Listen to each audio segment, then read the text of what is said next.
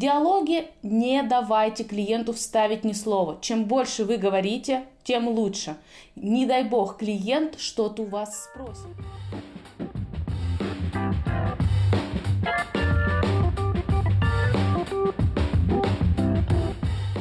Всем привет! Это подкаст «Оставайтесь на линии» от компании Usedesk. Мы здесь, чтобы поговорить о поддержке клиентов и всем, что с этим связано.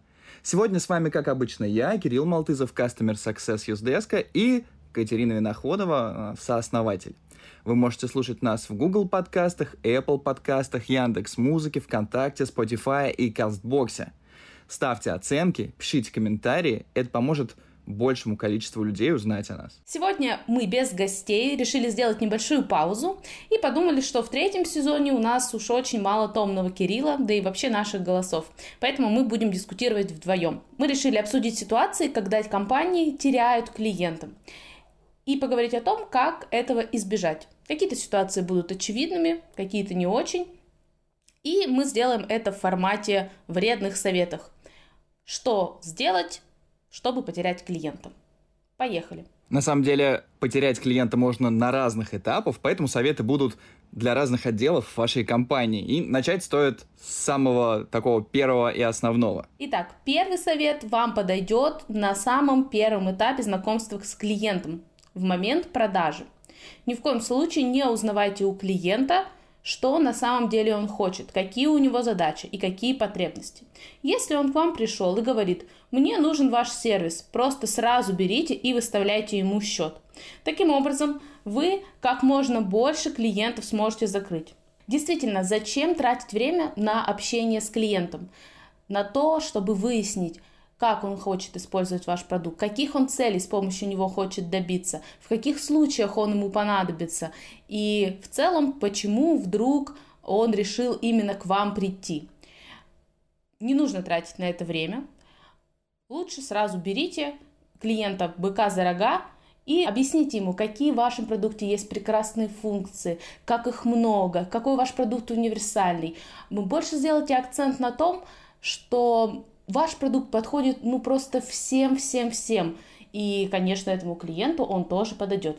В диалоге не давайте клиенту вставить ни слова. Чем больше вы говорите, тем лучше.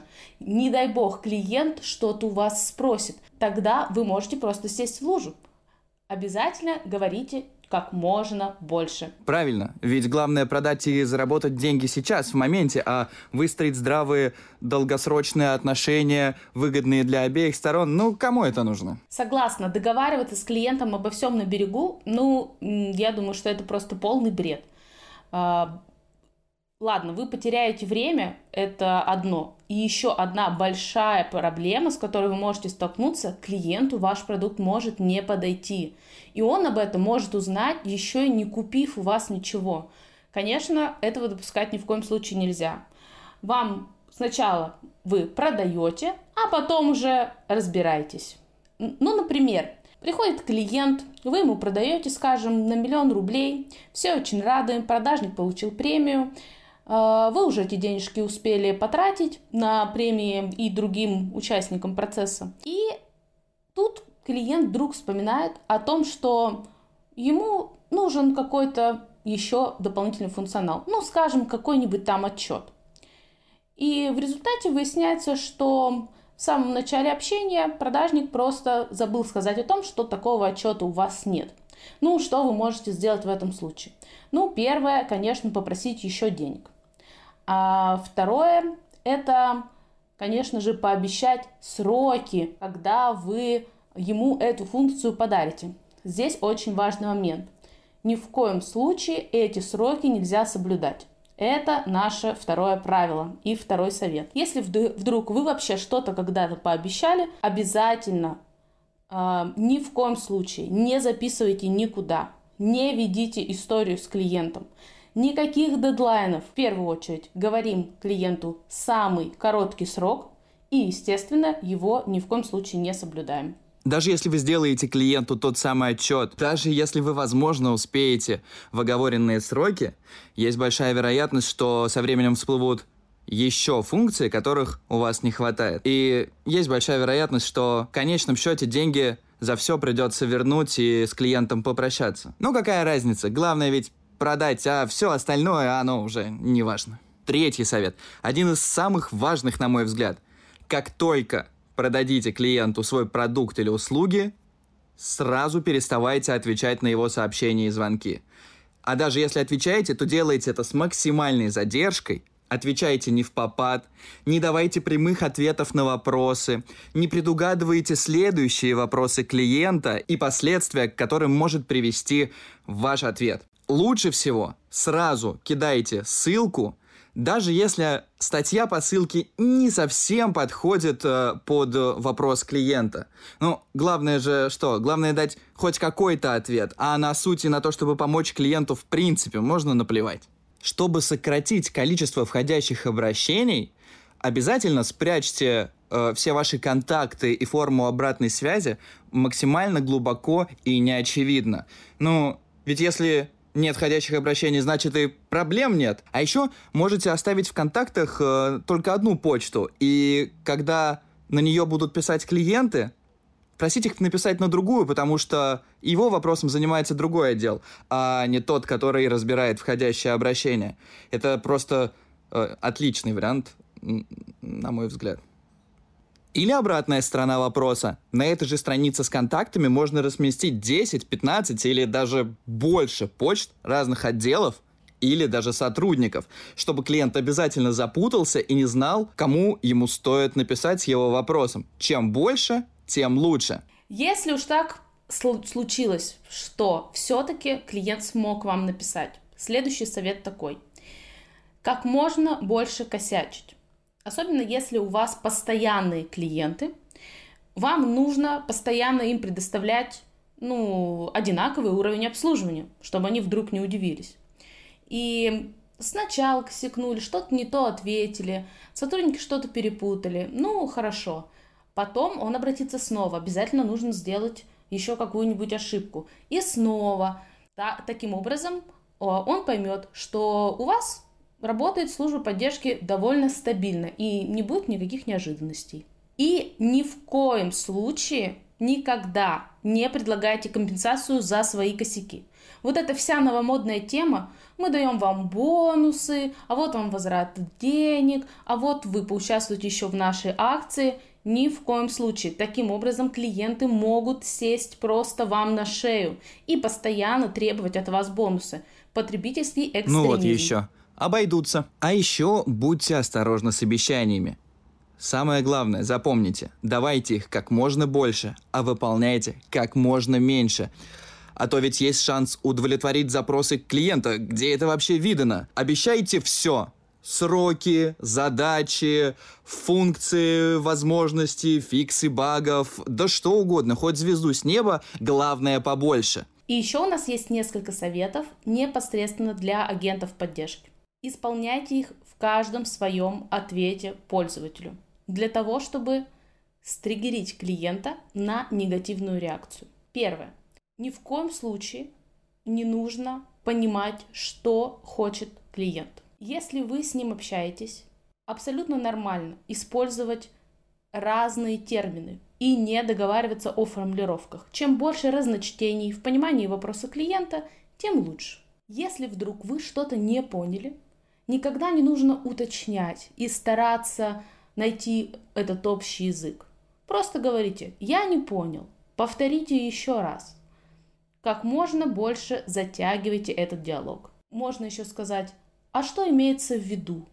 Самая идеальная вообще фраза. А, клиент обязательно вам повторит то же самое, и вы ничего не поймете. Даже если вам кажется, что вы что-то поняли, но вы не уверены, никогда не уточняйте, все ли правильно вы поняли. Просто идите и решайте ту проблему, о которой вам кажется, что написал клиент. А когда вы ее сделаете и принесете решение клиенту, обязательно настаивайте на том, что именно этого хотел клиент, и именно об этой проблеме он и написал. А, Еще в такой ситуации очень правильно использовать разные термины, которые могут быть клиенту непонятны. Например, заимствованные слова из разных языков. Или используйте технические термины, которые подглядели в чате с разработчиками. Например, request, sprint, crunch, аутентификация и все в этом духе. Вообще, та лексика, которую вы используете в общении с клиентом, это супер важно. Обязательно добавляйте канцеляризмы в общении. Клиент таким образом поймет, что все ваши слова имеют вес, что вы серьезная организация. При каждом его обращении пишите что-то, например, Ваше обращение номер такое-то было рассмотрено в сроки, установленные нашим регламентом, и в связи с вашим обращением наш отдел принял такое-то решение. Мы сообщаем вам ниже следующее. Это работает мега круто. Клиенты сразу начнут ваш, вас уважать как можно сильнее запутываете клиента. Кроме канцеляризмов, можно использовать еще и формализмы и разные сложные конструкции. А, помимо этого, если вам нужно отправить скриншот, подумайте дважды. Ведь, как говорится, семь раз отмерь, один раз отправь скриншот. Если даже вы вдруг его отправили, Обязательно сделайте так, чтобы на нем не было видно всю страницу, а только маленький ее участок. Никогда, ни в коем случае не добавляйте туда стрелочки, не обводите нужные фрагменты э, рамочкой. А еще добавлю по поводу скриншотов, лучше всего добавлять их ссылками, которые потом не сможет открыть клиент или которые уже не будут работать. Или еще один момент, можно отправлять вложениями и писать скриншот 1, посмотрите во вложении, скриншот 2, посмотрите во вложении. И чем больше скриншотов вы отправите, тем лучше. И все они должны быть не по ходу э, вашего объяснения, а обязательно отдельно спрятаны во вложениях. Конечно, в идеале их еще и не нужно подписывать. Пусть просто будет написано файл 01, файл 350, файл 44 и так далее. Вам нужно сэкономить просто себе время, зачем их переименовывать. Высший пилотаж – отправить документ со ссылками на вложение. Ну зачем вам все разжевывать? Пускай разбираются сами, умнее будут. Да, я согласна с тобой полностью. Здесь э, я бы еще что э, могла из своего опыта предложить. Если у вас э, довольно подробный ответ или клиент задал несколько вопросов, ни в коем случае не разделяйте на абзацы ваш ответ.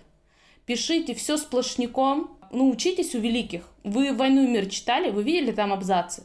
Ну, там есть абзацы там на несколько страниц. Вот, просто возьмите пример, да, Uh, нужно понимать, что вы же там не просто какой-то отдел поддержки, который очень просто и легко все разжует и в рот клиенту положит.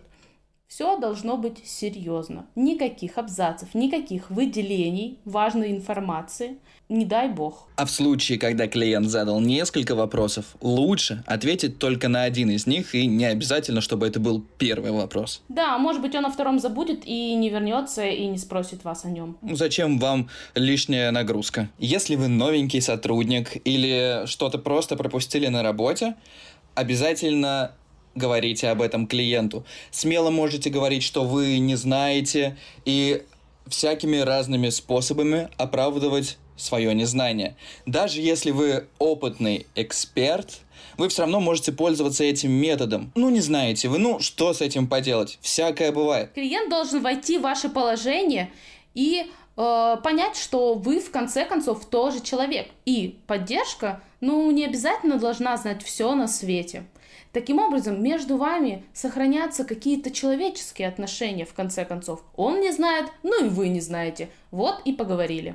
Вообще находиться с клиентом на одной волне – это самое лучшее, что может сделать поддержка. Клиент на вас кричит, и вы на него кричите.